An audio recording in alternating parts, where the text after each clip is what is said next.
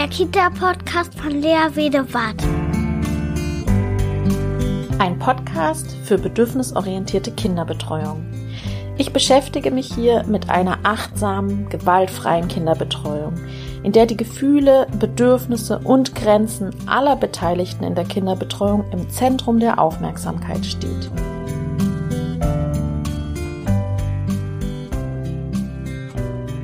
Hallo und herzlich willkommen zu meinem Podcast, dem Kita-Podcast. Mein Name ist Lea und ich bin Kindheitspädagogin, wer mich noch nicht kennt.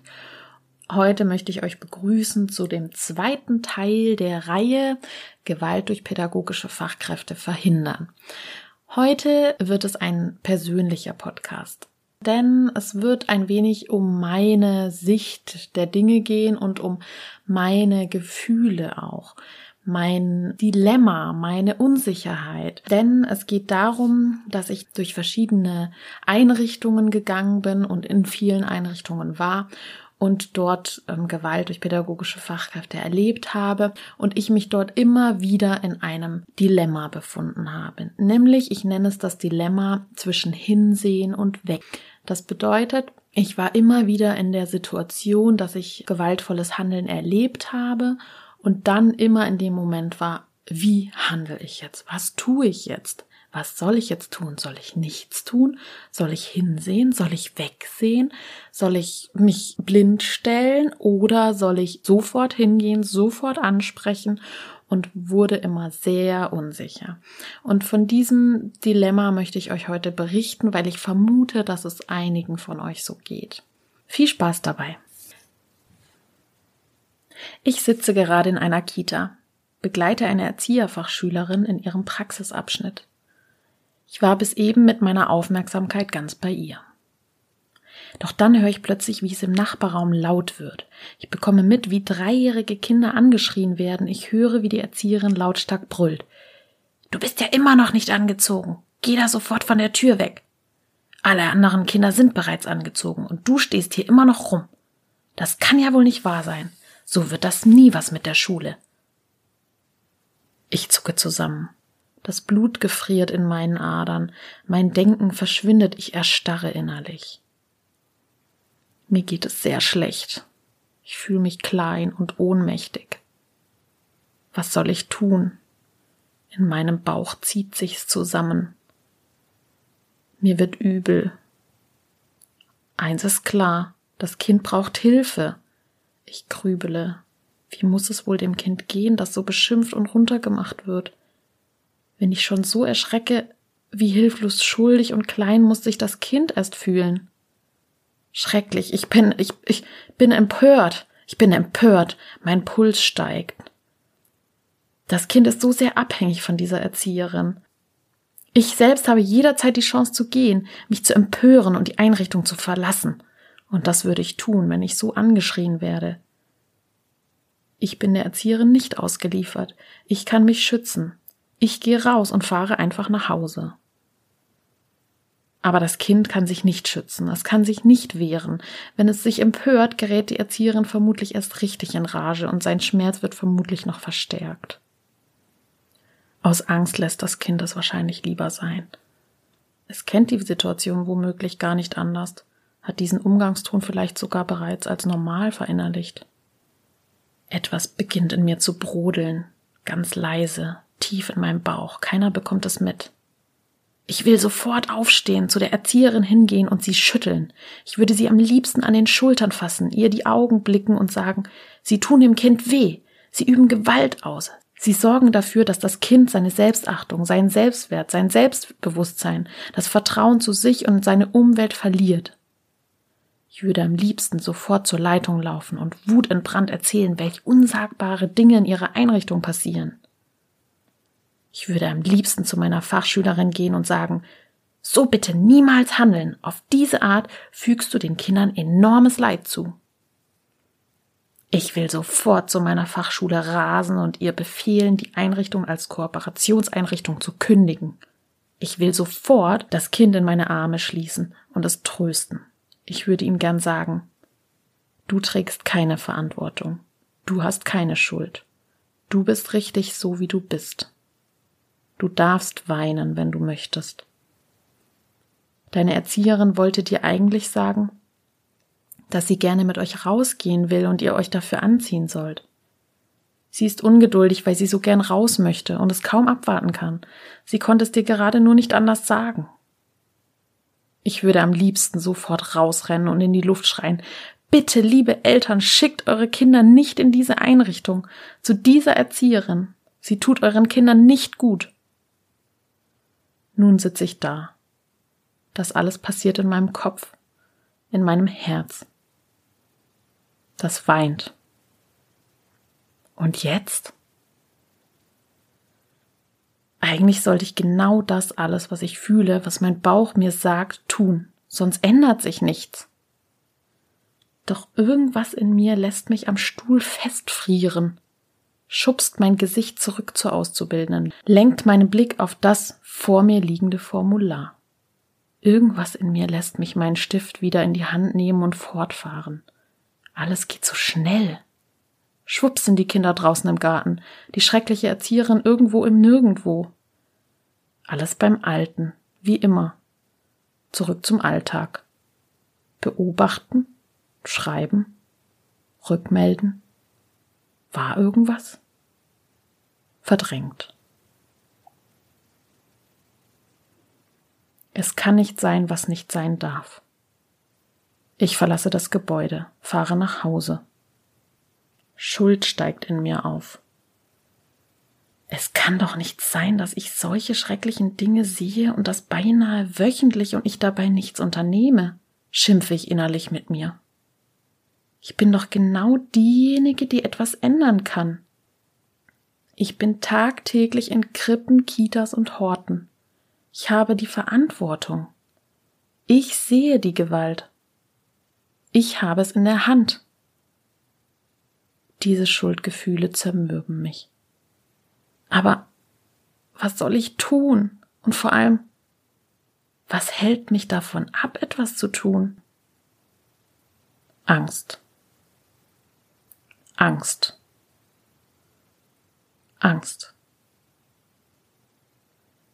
Ich habe Angst davor, andere vor den Kopf zu stoßen.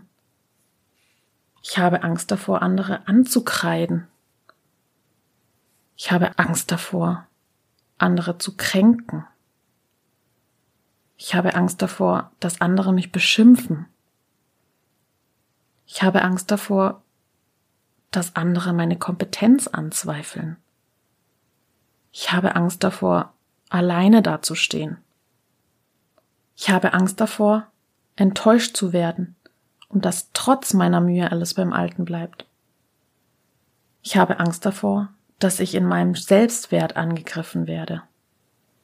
Ich habe Angst davor, wieder in diese Einrichtung gehen zu müssen und von allen böse Blicke zu bekommen. Ich habe Angst davor, dass ich nicht ernst genommen werde und ich den Fehler letztlich bei mir suche. Ich bin einfach zu sensibel. Ich habe Angst davor, verhört zu werden. Ich habe Angst davor, mich der Erzieherin oder gar mehreren Erzieherinnen stellen zu müssen. Ich habe vor den Konsequenzen Angst, die mich davon abhalten zu sagen, das ist Gewalt und darf nicht sein. Ich habe Angst vor dem, was kommt. All das kann ich doch ganz einfach vermeiden, indem ich nichts sage. Das ist in jedem Fall der einfachere und bequemere Weg. Ich gehe wieder meiner Wege komme in eine Einrichtung und gehe wieder. Schau mir das Handeln der Fachkräfte an und gehe wieder. Stumpfe mit der Zeit ab. Ertrage es schon irgendwie. Dann ändert sich nur nichts. Und die Schuldgefühle bleiben. Ich habe nicht verändert, was verändert werden muss. Also, lasst uns doch alle mutig sein und hinschauen, verändern, was nicht sein darf. Gemeinsam können wir verändern, was bisher als normal galt und doch so mies ist. Das war ein Stück meines Erlebten, meines Seelenlebens. In der bedürfnisorientierten Kinderbetreuung geht es ja um die Gefühle, um die Seele, um das Empfinden. Jetzt habt ihr ein bisschen was von meinem Empfinden mitbekommen, was ich so erlebt habe. Und das ist wirklich ein, ein Dilemma, in dem ich mich befinde. Und mich würde so sehr interessieren, ob ihr das kennt. Habt ihr auch schon mal gesehen, dass eine Fachkraft gehandelt hat, wie ihr das nicht wolltet, wie ihr das nicht schön fandet? Eine Kollegin, vielleicht ihr als Eltern habt eine Fachkraft gesehen, die gehandelt hat, ja, die gewaltvoll gehandelt hat vielleicht.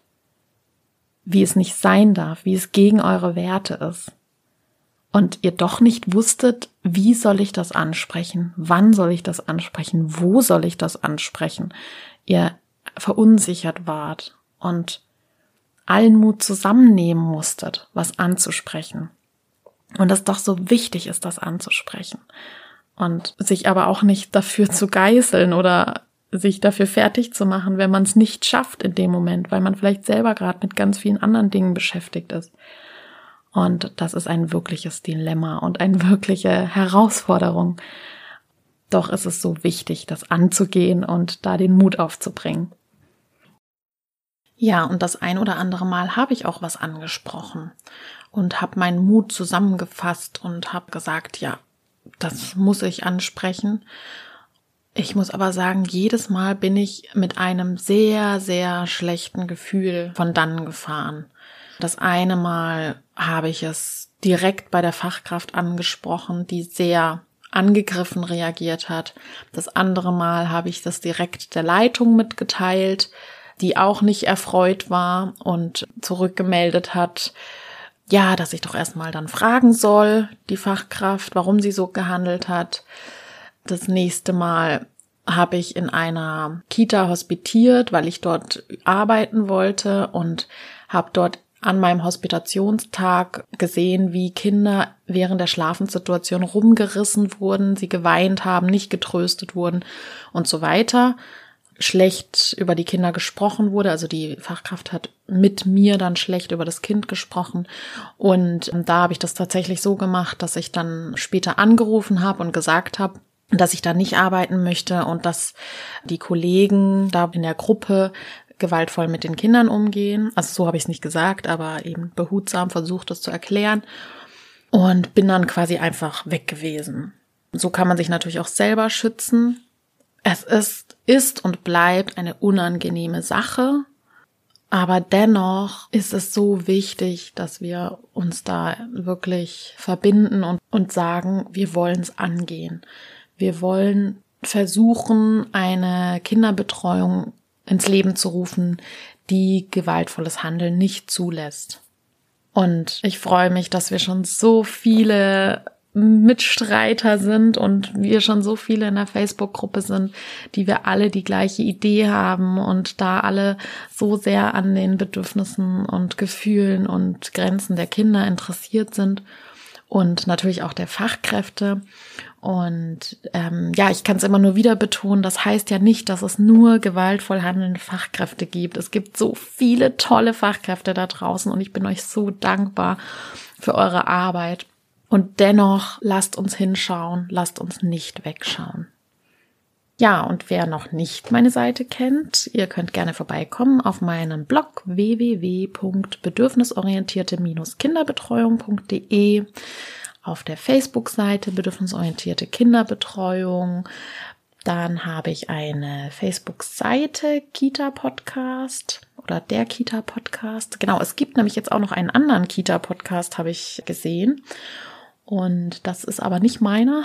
Meiner ist der Kita Podcast von Bedürfnisorientierte Kinderbetreuung. Und dann bin ich jetzt auch bei Instagram unter bo.kinderbetreuung. Da könnt ihr dann auch gerne mir folgen. Schreibt mir gerne. Mich würde so interessieren, was ihr da so erlebt habt und wie es euch dabei erging.